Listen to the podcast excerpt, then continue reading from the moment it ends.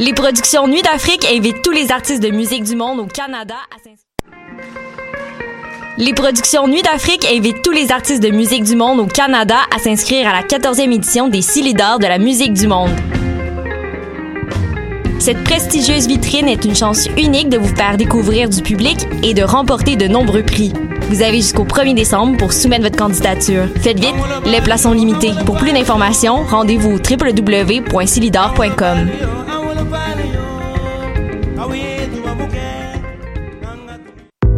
Toi aussi, tu aimerais faire une entrevue avec Magda Fusaro, des Raéliennes ou les Gilets jaunes du Québec? Si le monde du journalisme numérique t'intéresse, joins-toi à notre équipe de bénévoles qui contribue à enrichir la section reportage de la radio web choc.ca. Pour t'impliquer, écris-nous à information à ou passe nous voir à la station. Tu rêves de jouer au festif de Baie-Saint-Paul? Le cabaret festif, c'est pour toi. Tu pourrais remporter plus de 30 000 en bourse, en spectacle et en visibilité partout au Québec et jouer devant le public curieux de Charlevoix. Tombe-nous dans l'œil. Inscription du 4 au 25 novembre, lefestif.ca baroblique cabaret. Chocolat est de retour avec son nouvel album Jazz Engagé.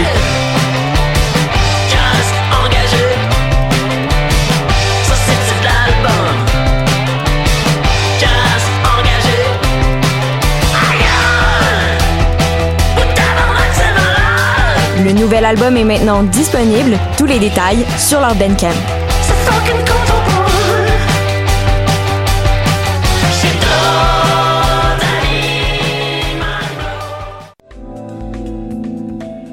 Je soutiens la réussite des jeunes. J'assure la sécurité alimentaire. Je facilite l'accès à un logement convenable. Je brise l'isolement social. Je bâtis des milieux de vie rassembleurs. J'aide une personne sur sept dans le Grand Montréal. Je donne à la campagne Centraide UCAM. centraide.ucam.ca.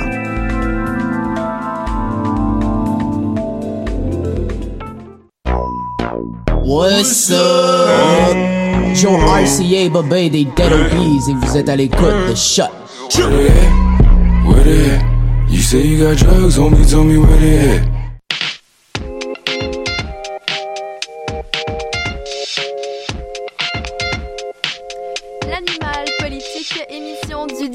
Novembre 2019. Bienvenue à tous.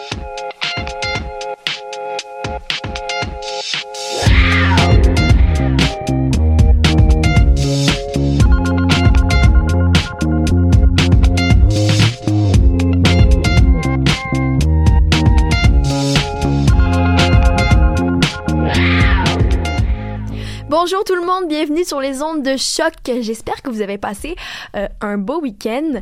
Personnellement, cette fin de semaine, j'ai réalisé que il nous restait juste trois semaines et demie d'école avant les vacances. C'est complètement Ça passe tellement vite, là, Quand c'est même fou, fou. quand même fou. Et ça m'a rendu vraiment heureuse. Donc, euh, j'arrive cette semaine avec une nouvelle énergie, euh, l'énergie de- du dernier sprint final. Mais par contre, bon, la politique euh, prend pas de vacances, ça on le sait. Donc, même si ça a été une semaine quand même assez relaxe euh, en politique au Québec, on a quand même des choses passionnantes à vous raconter aujourd'hui.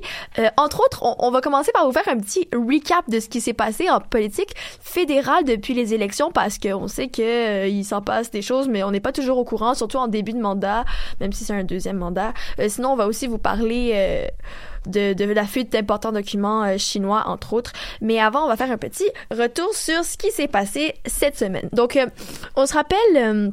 du scandale de l'immigration. On en a parlé la semaine dernière, on en a parlé la semaine d'avant. Ça a vraiment été un gros dossier. Euh, puis lundi, il y a le ministère de l'immigration, Simon, Simon Jolin Barrette, qui s'est excusé publiquement et qui a affirmé mais qui a assuré en fait à la population qu'il prenait l'entièreté de la responsabilité. Euh, il a dit qu'il n'avait pas assez consulté la population, donc c'est quand même un gros move de sa part. Et puis, euh, petite anecdote euh, assez marrante, son nom est même devenu un verbe. Je sais pas si vous avez vu ça. C'est euh, Pierre Arcan, le chef euh, intérimaire du Parti libéral du Québec qui a proposé ça jeudi au Salon Bleu. Il a proposé que le verbe Simon Barreté soit adopté et Arrête. utilisé. C'est le meilleur gag. Il soit adopté et il soit drôle. utilisé pour souligner le manque de rigueur dans quelque chose. Donc, euh, je vous donne l'exemple qu'il a donné. Euh, les ministres ont tous peur de Jolin Barreté leur réforme. mais je veux que ça passe, je veux que ça devienne Je veux que ça devienne un, un trend. Faut, faut, euh... Ouais, mais je veux dire qu'il a, il a été un peu offensé, là, Simon ben, Jolin Barrette. Et un de ses principaux, un de ses principaux arguments, c'est qu'il a le même nom que euh, l'ancien ministre de la santé. ouais, Gaétan Barrette. Gaétan Barrette, donc euh, que ça c'est que c'est pas juste offensant pour lui, mais aussi pour euh, l'ancien ministre de la santé. Donc ça a été son argument assez faible, je dirais. Donc on voit qu'on s'amuse hein, au Parlement. Qu'est-ce qu'on s'amuse? Sinon, sur une note un peu plus triste, on a appris vendredi que le Canadien national a mis à pied 1600 de ses 24 000 employés au Canada et aux États-Unis en raison du ralentissement de l'économie et des tensions commerciales. Sinon, euh, Québec solidaire remet le sujet de l'indépendance sur la table. Lors de leur euh, congrès à Longueuil vendredi, ils ont placé l'indépendance du Québec au cœur de leurs priorités en adoptant une série de mesures qui mèneraient à la souveraineté du pays dans un premier mandat. Donc on verra ce que ça, va donner. Et finalement, une centaine de manifestants ont défilé dans les rues de Montréal pour réclamer la fin du soutien du Canada au, au président d'Haïti, Rovenel Moïse. Donc, on pouvait lire sur les pancartes euh, des messages comme solidarité avec le peuple haïtien et abat l'impérialisme canadien en Haïti. Donc, euh, pour ceux qui sont pas au courant, il y a des mouvements de protestation en ce moment euh, en Haïti pour essayer de destituer le président. Donc, puisque le Canada offre son soutien au président, il y a eu une manifestation pour contrer ça.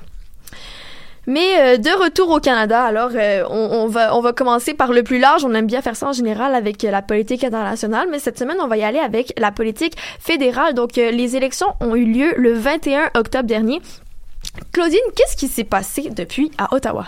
Ben d'abord, pour ceux qui ne le savaient pas, c'est Justin Trudeau et son gouvernement qui ont été réélus ah, le 21 octobre dernier, mais cette fois-ci avec un gouvernement minoritaire. Ils ont donc euh, perdu leur majorité.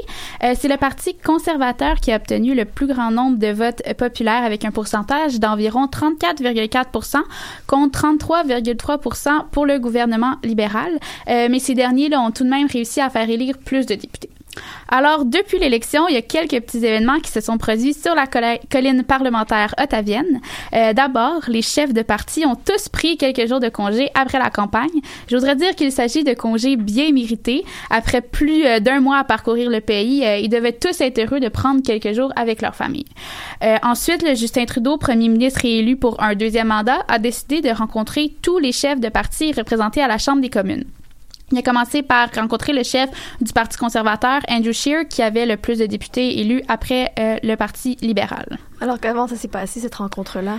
Ben je te dirais Mélanie que ça s'est passé comme on peut le penser. Euh, la rencontre n'a pas duré très longtemps, je te dirais une trentaine de minutes. Euh, au terme de celle-ci, Justin Trudeau ne s'est pas présenté devant les médias, mais Andrew Scheer l'a fait et en a profité pour réitérer quelques demandes que son parti avait formulées aux libéraux, euh, notamment la reprise de travaux parlementaires le 25 novembre. Andrew Scheer, les conservateurs militaient pour que les, travaux reprennent le plus tôt possible. Euh, malheureusement pour lui, Justin Trudeau a annoncé que les députés allaient recommencer à siéger le 5 décembre après le sommet des chefs d'État et pays membres de l'OTAN qui a lieu les 3 et 4 décembre prochains à Londres. Justin Trudeau avait euh, affirmé avoir vouloir y assister. C'est pour ça qu'il a fait reprendre les travaux seulement le 5 décembre. Euh, Andrew Scheer en a aussi profité euh, pour demander à Justin Trudeau de se pencher sérieusement sur la question des provinces de l'Ouest euh, qui demandent des grands projets d'énergie qui peuvent mobiliser tout le Canada. Depuis l'élection, il y a un certain mouvement séparatiste qui émane aussi des provinces de l'Ouest. Certains habitants souhaitent voir ces provinces se séparer du Canada. Le chef conservateur a donc demandé à Justin Trudeau pendant leur rencontre d'accorder l'attention nécessaire à ce mouvement. Donc, il a commencé par Andrew Scheer. Ça a été qui les prochains? Ben, ensuite, il a rencontré le député le le parti avec le plus de députés après les libéraux et conservateurs, soit le Bloc québécois et son chef Yves-François Blanchet. Euh, il faut d'abord comprendre pour que Justin Trudeau, pour euh, que pour Justin Trudeau, avoir été élu avec un gouvernement minoritaire après quatre ans de majorité à la Chambre des communes, c'est pas nécessairement quelque chose de souhaitable. Euh, rencontrer les chefs lui permet de saisir qui seront ses alliés au cours du prochain mandat et qui seront les partis avec lesquels ça sera plus difficile d'arriver avec un compromis. Euh, il est certain que ça va être plus difficile pour les libéraux d'obtenir l'appui des conservateurs, mais Justin Trudeau a plusieurs potentielles euh, alliances avec le Bloc et le NPD. C'est pourquoi il a décidé de tous les rencontrer, les partis.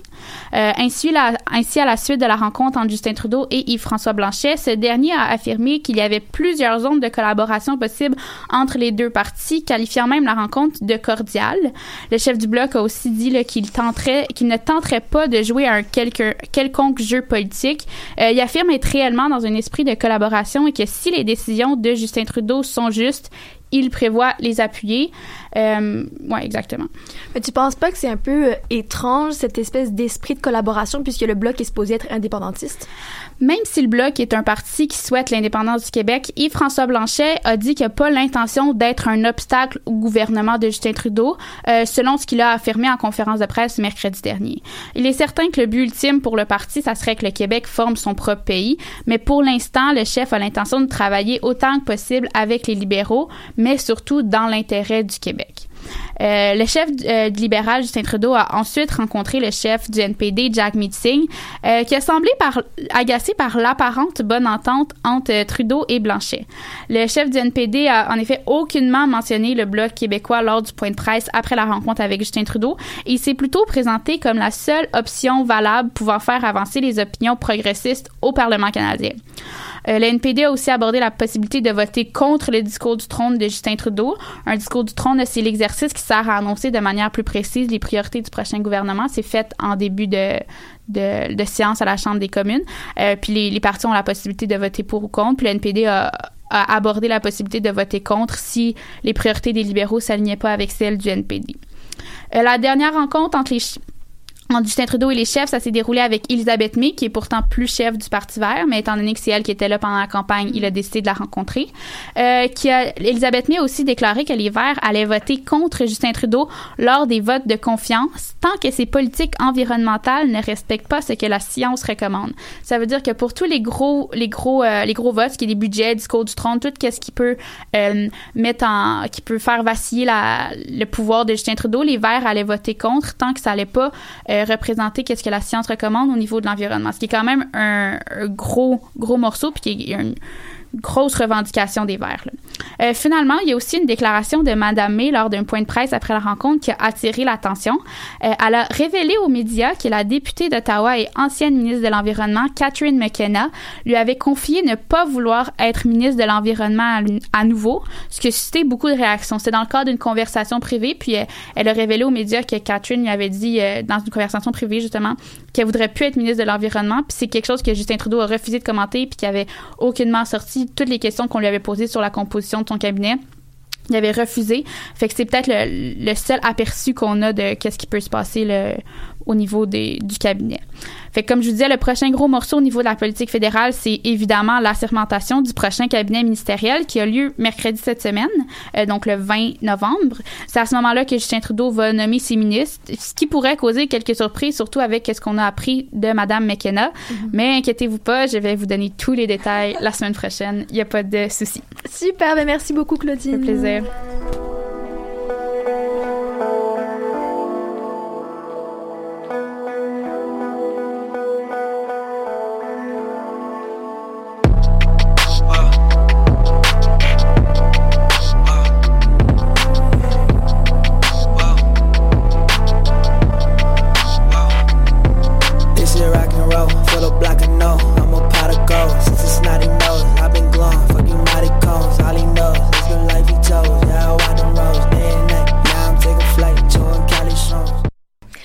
Du côté de l'éducation, Marguerite aujourd'hui nous revient avec le projet de loi 40 sur les commissions scolaires parce que il y a du nouveau.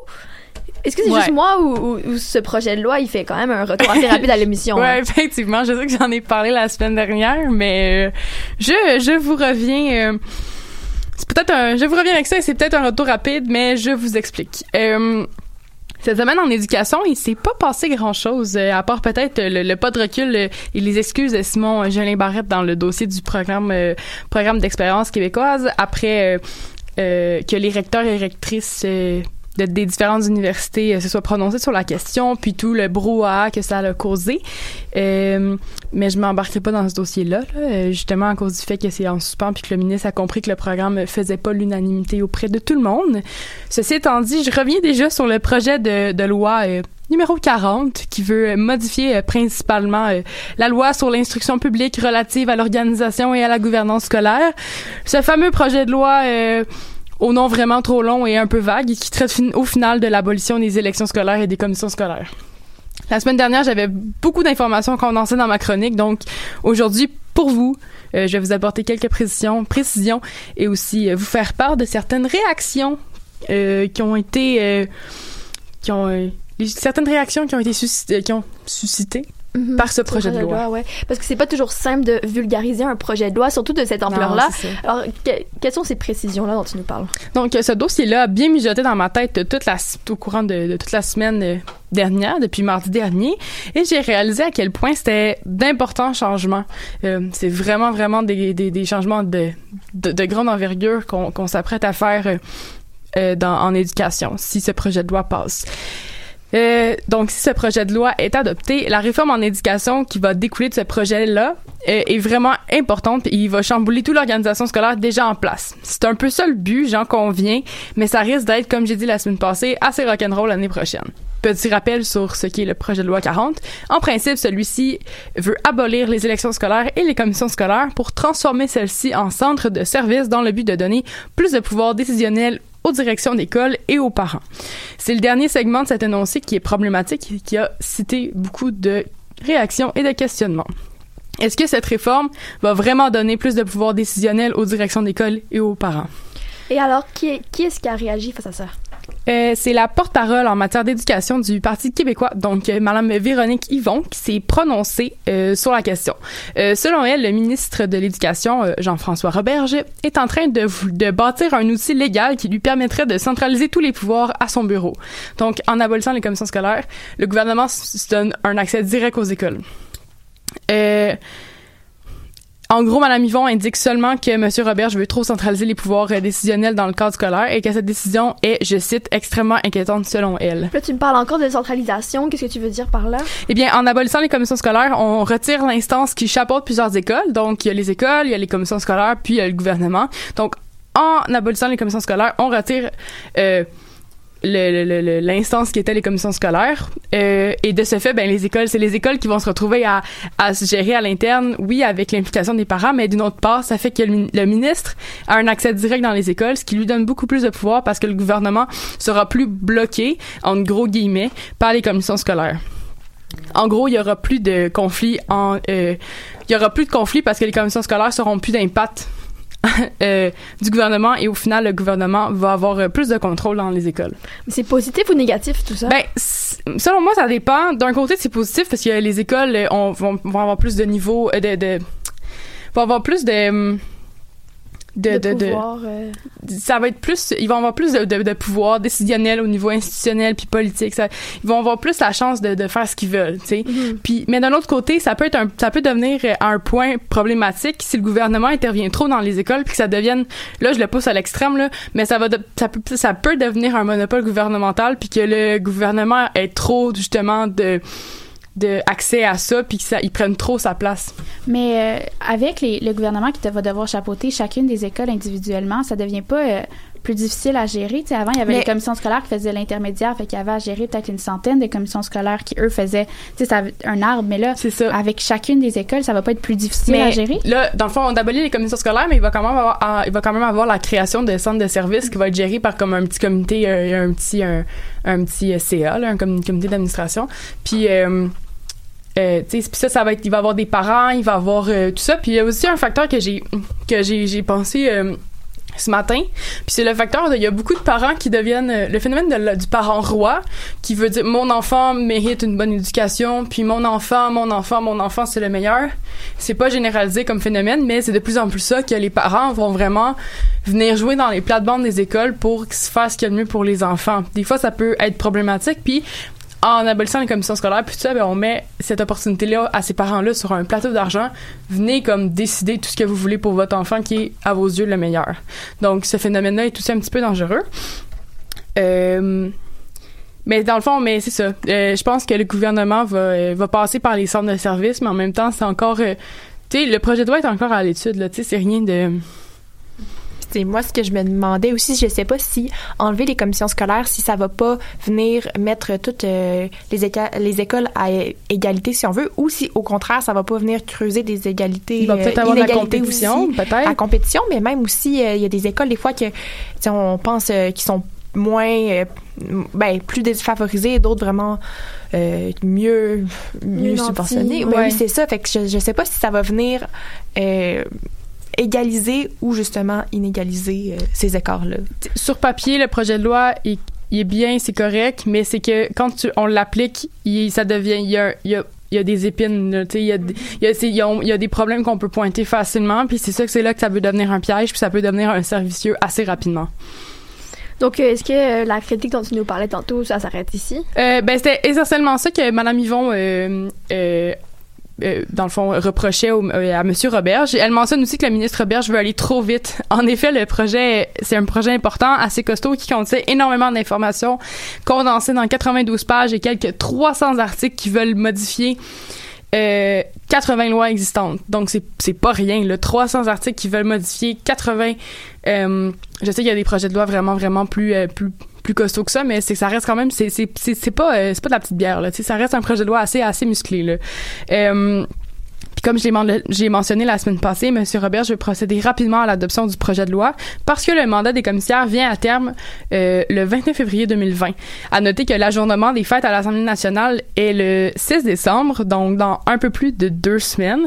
Je crois que l'adoption de ce projet je crois pas que l'adoption de ce projet de loi se fera dans les dans les délais comme le souhaite M. Roberge, mais ça reste un projet de loi qui vient d'être annoncé en octobre passé, qui est assez musclé et qui risque de causer tout un bordel s'il vient à être adopté trop vite. Donc je souhaite à Jean-François Roberge de ne pas euh, Jolin Barretter le projet de loi 40. Wow, c'est super, quelle belle utilisation du verbe. Bon, ben je l'ai essayé, j'y prends goût, moi je pense. Donc euh, voilà mes petites précisions. Bravo. Et je suis euh, je suis ça de très près, euh, je suis euh, votre spécialiste du projet de loi numéro 40. There you go. Merci beaucoup, Marguerite. Ça fait plaisir. Vous écoutez présentement la Un album entièrement en français, le savoir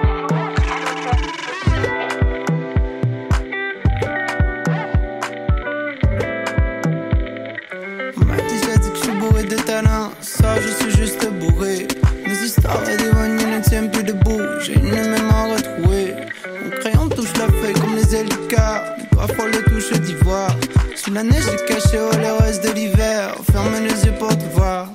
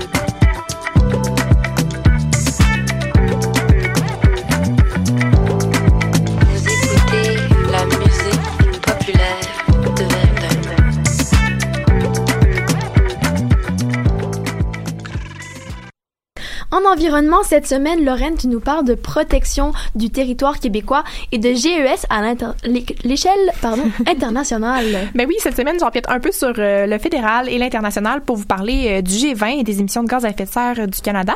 Mais tout d'abord, je, voulais faire un petit retour sur l'île d'Anticosti pour vous parler des plus récents développements sur les aires protégées au Québec. Bon, j'ai parlé d'Anticosti il y a environ deux semaines, mais pour ceux qui n'étaient pas avec nous, je vous ai préparé un, un petit résumé. Euh, en 2017, le gouvernement de Philippe Couillard voulait faire de l'île d'Anticosti une aire protégée pour l'inscrire sur la liste du patrimoine mondial de l'UNESCO en 2021. Pour vous situer, l'île d'Anticosti, c'est la plus grosse île du Québec et qui se trouve sur le merveilleux territoire de la Côte-Nord. Quel beau territoire. T'es mieux de venir cet été, Mel. Oui, oui, oui, oui. Euh, la raison pour laquelle on vous propose euh, la- pour laquelle on propose, on voulait proposer la candidature de, à l'UNESCO, euh, c'est entre autres pour faire valoir la, la richesse géo- géologique et paléontologique de l'île. Euh, c'est- J'ai souligné le mot parce que Pas les dinosaures, ça, la paléontologie? c'est euh, les fossiles en fait. Ah. C'est parce que euh, j'en avais parlé Ma un peu. là. référence, c'est Friends. Ouais, c'est ça. Same. Mais One euh, Love Ross. Yeah. Dans le fond, c'est euh, sur cette île-là, on va retrouver les premières traces euh, de la première extin- in- extin- extinction, Extinction. extinction massive, excuse-moi, euh, à l'échelle planétaire sur l'île d'Anticosti à partir des fossiles qu'on va retrouver là-bas. C'est euh, c'est pour ça qu'on veut protéger l'île Oh, finalement. wow. Ça. Fait que, mais l'élection euh, de la CAQ à l'automne 2018 avait un peu ralenti le projet. Euh, tous les ministères impliqués dans le dossier avaient donné leur bénédiction à protéger l'île d'Anticosti, à l'exception du ministre de la Forêt, de la Faune et des Parcs, qui lui y voyait euh, une certaine menace pour l'industrie forestière. Euh, finalement, ils ont, réussi, à trouver, euh, à faire un compromis en acceptant de, en acceptant de protéger euh, tout le littoral de l'île en désignant, on se souvient, une zone tampon de 2 km de la côte vers le centre de l'île. Et là, euh, tout le monde est heureux. Donc maintenant que j'ai résumé euh, ma chronique de 5 minutes en une minute seulement, on va passer au nouveau développement. Tiens. Oui, alors la CAQ aurait finalement suivi les traces du gouvernement de Philippe Couillard et souhaite protéger l'entièreté du territoire de l'île d'Anticosti, c'est ça? Euh, oui, on veut en faire un territoire protégé, mais on veut aussi revoir euh, la définition d'une aire protégée. Oui. Donc, le 14 novembre dernier, le ministre de l'Environnement a déposé un projet de loi pour moderniser la loi sur la conservation du patrimoine naturel. On propose donc la création de deux nouveaux statuts de protection et de conservation des milieux naturels, soit euh, la réserve marine et l'aire protégée d'utilisation durable. C'est à cela qu'on va s'intéresser euh, aujourd'hui. Dans le, communiqué, de presse du gouvernement du Québec, on explique que ce nouveau statut permettrait une harmonie euh, entre certaines activités économiques durables, le développement social et la protection de la biodiversité. Donc, euh, le but de ce projet de loi est aussi d'alléger et d'accélérer le processus menant à la création d'une aire protégée. Parce que, pour faire un petit rappel, en 2010, le gouvernement du Québec s'était fixé comme, euh, cible de protéger 17 de son territoire continental, euh, dont les milieux terrestres et les plans d'eau douce, et euh, 10 du Saint-Laurent avant la fin de 2020. Mais là, à, un mois de la nouvelle année, on est encore vraiment euh, loin du compte. Donc, en date, c'est en date, dans du 31 mars dernier, on parlait de seulement 10 de l'ensemble du territoire québécois qui était protégé. C'était sur combien de temps? L'objectif était sur combien de temps? Euh, ben, en fait, c'est ça, ça a été fixé en 2010. Aïe, C'est aïe. En 10 ans, là. Fait que C'est très ça. peu, là. C'est pas beaucoup, là. Euh, Non, c'est, sûr, c'est vraiment pas beaucoup parce que déjà, ces projets-là, il faut déterminer quelle zone.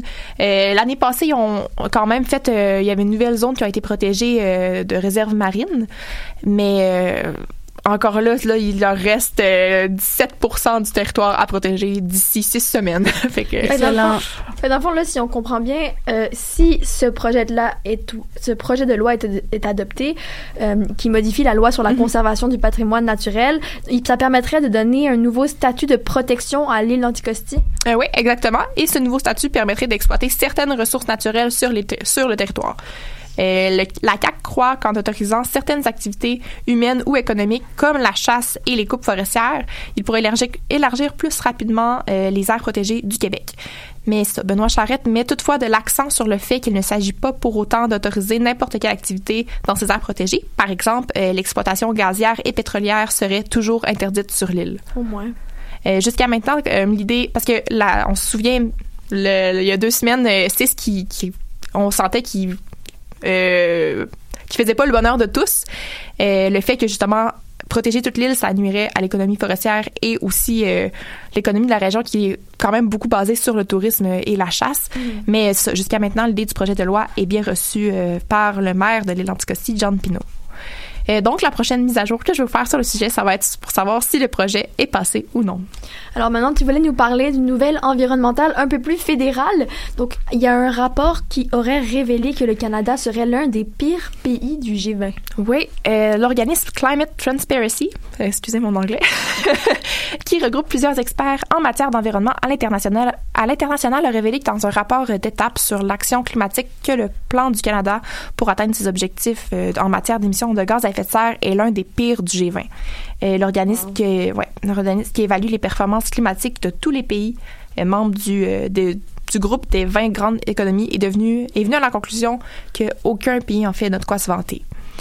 Euh, le Canada, la Corée du Sud et l'Australie sont les trois pays qui seraient le plus éloignés des objectifs de, rédu- de réduction des émissions de l'accord de Paris. En fait, on serait le deuxième pire pays après l'Australie. Mais pourtant, l'environnement, c'était au cœur de toute la campagne électorale du mois dernier. On en a parlé tellement, tellement souvent. Mais oui, fait que ça, Justin Trudeau, it's uh, your time to shine. euh, de- My God, oui. Euh, c'est ça. Ensemble, les pays du G20 représentent 85% de l'activité économique mondiale et sont donc responsables de 80 de toutes les émissions de gaz à effet de serre de la planète. Oh my God. Ouais. Et On dirait que j'ai. À quel point je suis déçue, là. C'est vraiment comme. Puis souvent, en C'est plus, on a, horrible. on a l'idée qu'on est quand même un bon, on est un leader en environnement, puis on regarde ça, puis on est comme, ok, on a des, des On a croûtes à manger, croûtes à là. manger. Ouais. My God. Fait que pour l'instant, c'est environ la moitié des pays du G20 qui sont sur euh, la bonne voie pour atteindre euh, leur objectif de réduction d'émissions de GES. Mais euh, selon Climate Transparency, ces objectifs-là sont encore trop, on dit, timides. Euh, L'organisme soutient même que si chaque pays n'augmente pas radicalement ses objectifs, le G20 va générer mondialement plus d'émissions en 2030 qu'aujourd'hui. Ce qui n'est pas le but de l'accord de Paris. Non, euh, des études Wow. canadiennes ont démontré que si le Canada maintient son plan actuel de réduction de GES, ben, eh bien, il va rater son objectif qui s'était fixé pour 2030 d'environ 80 millions de tonnes. Ah ouais, c'est pas rien. Non. c'est comme pas juste, euh, oups, je suis passé à côté. Non, euh, tu passes dans le champ. Là, ça... Climate Transparency estime que le Canada devrait doubler sa cible, qui est euh, de 513 millions de tonnes de CO2 ou de gaz, euh, autres gaz équivalents, s'il veut respecter ses engagements prévus euh, par l'accord de Paris. Et là, j'ai euh, une citation ici que j'ai mis qui me fait très peur. Euh, selon la communauté scientifique, avec tous les objectifs actuels du G20, le monde devrait se réchauffer de 3 degrés Celsius d'ici la fin du siècle. Or, à partir de 1,5 degrés Celsius, il existe euh, un risque croissant que l'on franchisse un point de bascule critique à partir duquel le système euh, sur Terre subira des modifications majeures, en grande partie irréversibles. Moi, je dis ça, puis pour vrai, en dedans, je me sens pas bien. Là. C'est pas fresh, ça, Lorraine, qu'est-ce que tu nous dis, là? Non! Pas... euh, Hey, je, je- mon Dieu, je m'attendais pas à ce que ça soit si tragique à la table un matin. Je suis découragée. là. Vraiment, J'ai mais, comme- mais je- moi, je me pose une question, qu'est-ce qu'on peut faire? J'ai l'impression que ça fait tellement des années qu'on parle de ça, mais qu'il n'y a rien qui change. J'ai l'impression qu'on fait tellement déjà beaucoup que puis à un moment donné, c'est rendu aux industries puis au gouvernement de faire le changement. Tu sais, on est beau prendre le moins de paille possible puis de... de couper la viande puis de ça. prendre le transport en commun puis comme tu sais je suis vraiment d'accord que c'est des choses qu'il faut changer Ah ouais. mais que comme il y a d'autres gens qui ont des choses à changer qui auraient un impact significatif là. Je pense que c'est ça, il y a beaucoup d'industries qui ont qui ont la balle dans leur camp puis ils sont comme ils jonglent un peu puis ils sont ah, OK oui, on va on va bannir les pailles, on va mettre des couteaux puis on va enlever le C'est plastique à usage unique On mais est un on- demi-million à marcher dans la rue, puis ça envoie pas de message. il faut arrêter que ça soit juste des campagnes de marketing le Beyond Meat puis euh, enlever les C'est ça, pailles là, que puis ça je- soit des réels Puis je pense que c'est pas c'est pas juste le matériel aussi, je pense que c'est comme réduire aussi ta, ta production puis tu sais comme pour les gaz à effet de serre puis tout ça là, tu sais c'est ouf, hein, c'est ça, c'est puis pas il faut le dire encourageant, aussi, euh, il y a des on le voit déjà, les impacts. En fait, hier, euh, il y avait une nouvelle qui est sortie que Venise, euh, ils sont encore sous, sous les eaux, mais cette fois-ci, on parle que ça serait peut-être euh, d'une façon plus drastique et aussi des- que ça va laisser plus de traces. Puis là, c'est des choses qui vont se reproduire aussi à l'avenir parce que il y a quand même beaucoup de territoires qui sont, on peut dire, qui sont à risque, plus à risque qu'ici, où on voit déjà les impacts de ce réchauffement-là de quelques degrés. Ben, il y a des gens qui, se, qui a des, des gens qui restent sur des îles qui, qui se préparent déjà à, à déménager pour, parce que c'est une question de temps avant que leur ville soit, que l'île soit submergée, puis ça. Moi, ce qui se passe à Venise, j'en reviens pas. Tu sais, je m'en rappelle, j'ai vu cet article-là qui est sorti, comme quoi le niveau des eaux commençait lentement à baisser, mais que, tu c'était pas sûr que ça allait disparaître. Ouais. Mais je me rappelle quand j'avais vu la vidéo euh, il y a quelques semaines, voire mois de ça, d'un restaurant où tout le monde avait des bottes de pluie jusqu'aux genoux, parce, puis genre ils, se fais- ils vivaient leur vie normale en marchant dans l'eau comme ça. Puis je- j'en revenais pas qu'on en parle pas plus que ça. Je me dis, il y a littéralement une des villes les plus importantes dans l'histoire qui est en train de disparaître, puis on n'en parle pas plus que ça. Mais tu sais, comme là, c'est rendu de l'adaptation, mais rendu là, c'est comme, oui, c'est beau s'adapter, mais comme, faut, faut se réveiller, là. Tu sais, ça, ça va pas, là. C'est pas normal, là. Tu sais, c'est pas. euh, tu sais, on vit avec, oui, c'est correct, mais là, faut, faut juste, faut faire, faut faire des, des, des actions, puis des. des- faut prendre des décisions vraiment plus importantes que comme, euh, OK, on va. euh, on va mettre des bottes de pluie puis deal avec, mais non, non, faut, faut, faut agir parce que ça va pas partout. Puis il y a quand même plusieurs. Je que l'organisme avait justement avait félicité le Canada pour certaines actions qu'il prenait, mais encore là, je veux pas dire le chicaner, mais j'ai pas le bon mot, mais comme soulignait aussi euh, négativement le fait euh, que l'organisme se dis- euh, l'organisme que le pays se disait leader euh, en matière d'environnement, mais parlait encore euh, de Trans Mountain, de faire, euh, de compléter le l'éodique et tout là. J'ai une petite question pour Claudine. Est-ce que tu as des prédictions pour le, le, le, le cabinet ministériel de Trudeau? Penses-tu que que Stephen Guilbeault va être à l'environnement ou... euh, Ben, je te dirais que c'est. Moi, ce que je me demande, c'est pourquoi il aurait accepté d'aller au gouvernement fédéral sans garantie qu'il aurait été ministre de l'Environnement. Mais dans un cas de gouvernement minoritaire, tu veux pas mettre quelqu'un qui a jamais été en politique dans un poste de ministre. Ça serait pas un poste stratégique. Fait en même temps, ça serait marketing puis communication super de mettre Stephen Guilbeault à l'environnement, mais d'un point de vue de faire runner la place, c'est pas bon d'avoir quelqu'un qui c'est son premier mandat. Même si Stephen Guilbeault est impliqué dans plein de choses, René le Parlement puis René Équiteur, pas la même affaire. Fait que moi, je te, je te dirais que Mais ça... parce que ça rentrerait dans le... C'est c'est- Oui. c'est- c'est un, moment- c'est un moment de gloire, là. Justin. Là, Mais c'est moi c'est la question que je me demandais. Il y a clairement une sorte d'entente de il va être au gouvernement, comme il va être dans les ministères, mais il va peut-être être ministre délégué, fait que genre un genre de sous-ministre. Ou être un... euh, Ou un autre le- ministère. Ouais, ou euh, aider... Peut-être être... euh, peut-être entre secrétaire vice- parlementaire ou de quoi de même. Ça, ça se peut. Ouais, ouais. Mais tu sais, là, tout le monde pensait que Catherine McKenna allait revenir. Avec ce que Elisabeth May a dit, ça le jette un doute. Peut-être qu'il va revenir. Euh, je te dirais qu'à cause que c'est un gouvernement mi- minoritaire, les choix vont être vraiment importants puis qu'il ne pourra pas juste mettre n'importe qui. Il va falloir qu'il mette des gens qui vont runner. Fait que Ok. Stephen Guilbeault, je te dirais que c'est possible, mais que tout peut arriver. D'accord. Je me posais la question. C'était pour finir sur une note un peu plus positive parce que Ouais, j'ai un peu alourdi la- l'atmosphère. là. Euh, bon, pour finir, ça. Euh, après les pailles en plastique, c'est au tour des gobelets, des assiettes euh, et des emballages en styromousse de se retrouver sur la liste des articles à usage unique qui vont être bannis dans les restaurants de Vancouver à partir du 1er janvier 2020. Fait que là, c'est j'avais une petite idée, là. Donc, c'est ici, maintenant, sur les ongles de choc, que je lance un défi à François Legault. Tantôt, on parlait d'action, de que s'il fallait Let's plus que ça, mais faut commencer à quelque part. Euh, bon, fait que donc, euh, monsieur le premier ministre, je vous mets au défi de faire comme Vancouver et d'agir contre le, le fléau du plastique dans nos eaux. Ça rime. J'ai écrit ça vraiment tard hier soir, mais C'est parfait. Ben, Voilà. Merci beaucoup, Lorraine, pour cette belle merci. chronique. Se lever en même temps que le soleil la fasse encore un peu poquer mon 4 heures de sommeil je tire une coupe de puff de clope job done pour les vitamines puis un bon café à l'eau de mop histoire de se donner meilleur mieux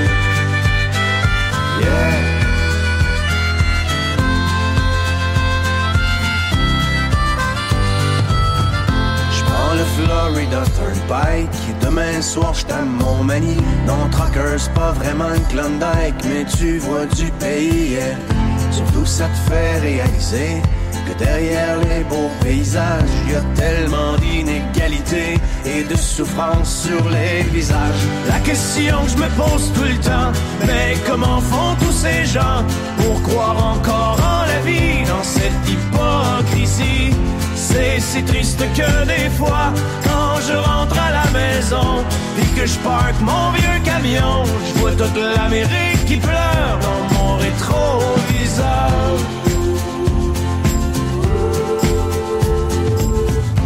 Moi je traîne dans ma remorque tous les excès de mon époque, la surabondance surgelée, shootée, suremballée, yeah. Pendant que les vœux pieux passent dans le beurre, que notre insouciance est repue, c'est dans le fond des containers que pourront pourrir les surplus.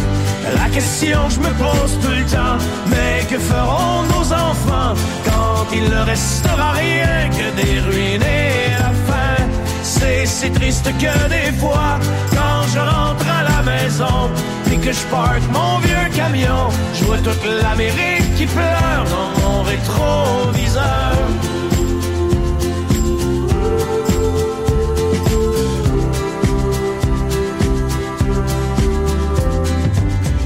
Sur l'Interstate 95, partent en fumée tous les rêves. Un char en feu dans une bretelle, un accident mortel, yeah. Ce bouchon, pas de respect pour la mort. Chacun son tour joue du klaxon, tellement pressé d'aller nulle part. La question que je me pose tout le temps, mais où s'en vont tous ces gens? Il y a tellement de chars partout, le monde est rendu fou. C'est si triste que des fois, quand je rentre à la maison et que je parque mon vieux camion, je vois toute l'Amérique qui pleure dans mon rétroviseur.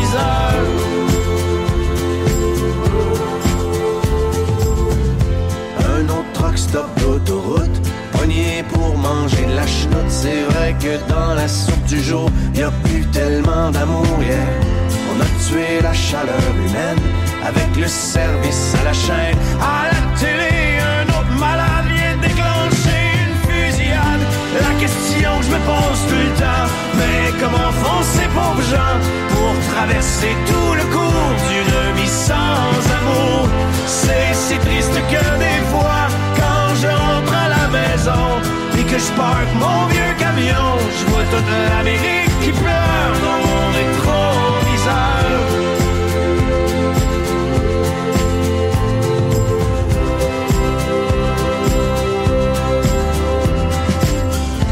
Ouais, n'empêche que moi aussi, quand je roule tout seul dans la nuit, je me demande des fois ce que je fous ici, pris dans l'arrière-pays. Je pense à tout ce que j'ai manqué avec Mimi puis les deux filles et j'ai ce sentiment fucké d'être étranger dans ma famille. La question que je me pose tout le temps, pourquoi travailler autant, éloigné de ceux que j'aime, tout ça pour jouer la game. C'est si triste que des fois, quand je suis loin maison, assis dans mon vieux camion, j'ai toute l'Amérique qui pleure quelque part au fond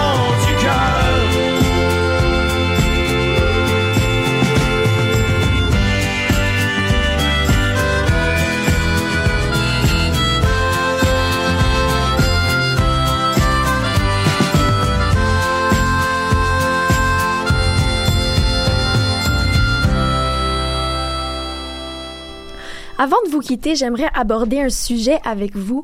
Euh, ce matin, dans la presse et le Devoir, est sortie une nouvelle qui m'a pas mal bouleversée. Et puis, puisque Sarah est pas là avec nous aujourd'hui pour nous parler de politique internationale, je me suis dit que je, peux me permettre euh, de vous faire un petit topo sur ce qui se passe en Chine en ce moment. Bon, je suis sortie ce matin, j'ai pas le temps d'écrire une chronique là-dessus. Ça, va- vraiment venir comme ça vient, mais euh, donc je, vais vous lire quelques extraits de l'article qui est sorti dans le Devoir. Donc, ce qui, s'est passé, en fait, c'est que euh, le New York Times a reçu samedi des documents qui viennent de Chine. Donc, euh, un informateur qui était, euh, ben, pas un informateur, mais mettons qu'il y a eu une fuite dans le gouvernement chinois. Et ils ont envoyé au New York Times des documents qui prouvent toute la persécution qu'il y a en ce moment contre les musulmans, les ethnies musulmanes en Chine. Donc, c'est vraiment pas un petit dossier, c'est énorme. Euh, donc, euh, ça faisait plusieurs années qu'on avait des petits doutes sur ce qui se passait en Chine. Tu depuis euh, le- l'élection du, gouvernement communiste, on regarde toujours ça d'un- œil un peu, on n'est pas trop sûr, on n'a pas tellement de preuves. Ça fait des années qu'il y a des, chercheurs et des médias étrangers, par exemple Libération, qui collectaient des données, qui essayaient de, de collecter de l'information. Et cette fois, euh, c'est euh, un gros document, donc 96 pages de discours, euh, 102 pages de discours de partis, des directives, des rapports, euh, des enquêtes internes qui ont été dévoilées.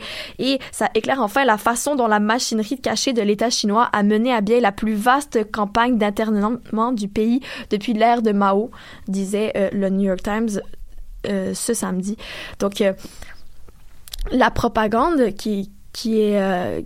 qui est en place en ce moment en Chine, c'est vraiment énorme. Et euh, on, dans, le, dans les documents qui ont été euh, livrés, on retrouve un guide qui est fourni aux fonctionnaires chinois qui dit, qui donne par exemple les, les réponses à donner aux étudiants ouïghours qui, en rentrant chez eux pour les vacances, par exemple, découvrent que leurs familles ont disparu. Donc, on dit à ces fonctionnaires, on leur dit, dites aux étudiants, quel que soit l'âge, tous ceux qui ont été infectés par le virus de l'extrémisme religieux doivent être soignés et mis en quarantaine avant que la ma- maladie ne se répande. Vous devez être reconnaissant aux autorités d'avoir éloigné vos proches. C'est complètement fou, là. Déjà, on, se dit, on se dit, OK, il y a quelque chose de pas normal qui se passe, là.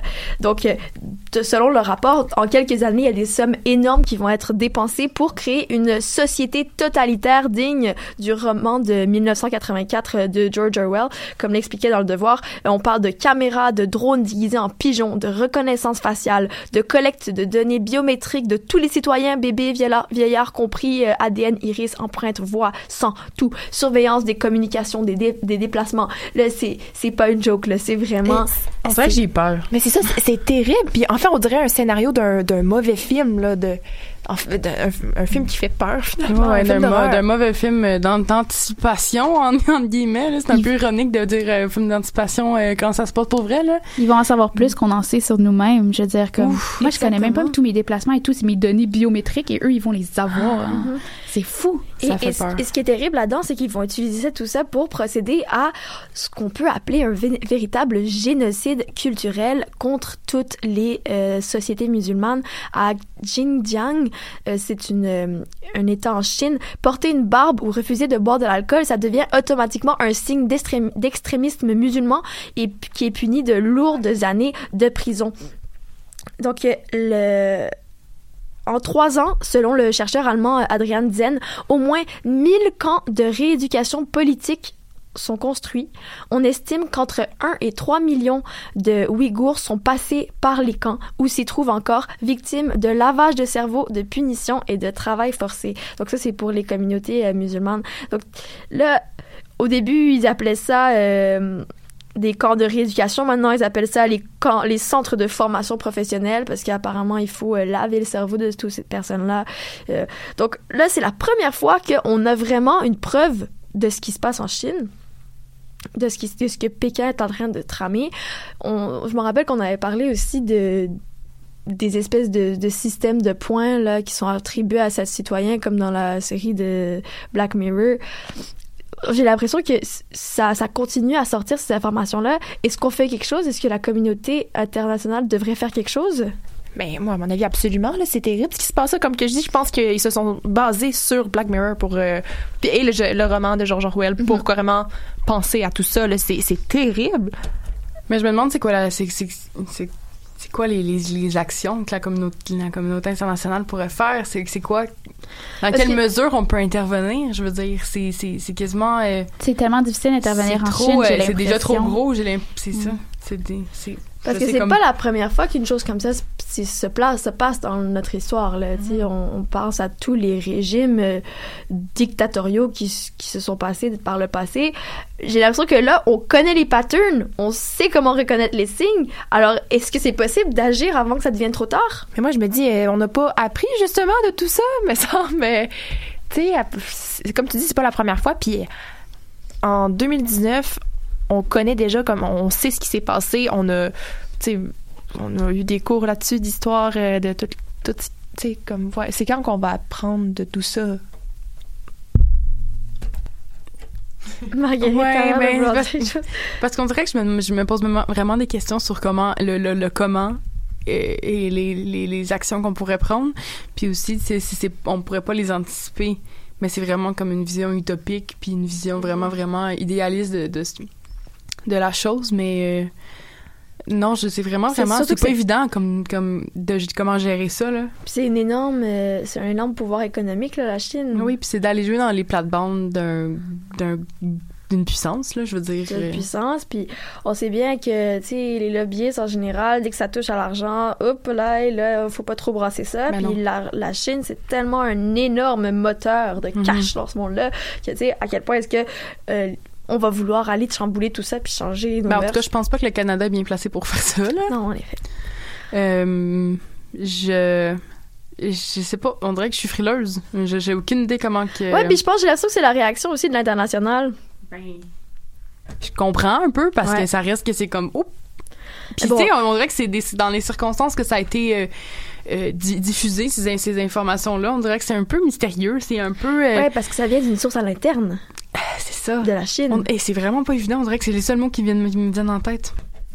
c'est absolument pas évident puis j'ai l'impression que comme qu'on peut essayer de nous-mêmes de, de trouver des solutions mais la politique internationale surtout Canada Chine en ce moment est tellement difficile et tellement tendue que même les, les diplomates savent pas trop quoi faire puis eux-mêmes ont besoin d'un temps de réflexion pour savoir quoi faire parce que tu dis en même temps tu vas intervenir mais tu sais ils, ils légifèrent dans leur pays qu'est-ce que tu veux faire? Genre comme c'est pas comme quelque chose qu'ils font à l'international. Fait oui c'est horrible puis je suis aucunement en train de comme de dire que c'est correct mais à quel point tu peux intervenir quand c'est de la politique interne tu sais Mais je pense tu que- rentres dans le droit de Mhm. l'autodétermination ce qui est difficile aussi là. Mais je pense qu'à partir du moment où il y a persécution contre des humains, euh, la communauté internationale humanitaire va devoir intervenir. Mais à ce moment-là, c'est pas l'ONU qui doit, devrait intervenir quand quand il y, a des- il y a des vies. c'est ça il y a des euh, organisations internationales qui sont là pour ça Ouais. Empêcher que ça se reproduise. Merci les filles de, de votre euh, collaboration à ça. Je voulais juste vous partager ça parce que j'ai cliqué sur ce petit article qui avait l'air de rien ce matin puis ça m'a juste complètement jeté à terre. J'étais dans le bus, j'avais la bouche ouverte, j'étais comme quoi, comment c'est possible? Enfin, mais c'est ce qui conclut notre émission d'aujourd'hui du 11 novembre 2019. Merci beaucoup d'avoir été avec nous et merci à nos chers chroniqueurs Lorraine Saucier, Marguerite Morin, Claudine Giraud et notre super euh, Nicolas Sigouin à la console. C'était Mélanie Loubert à l'anima- l'animation. À la semaine prochaine.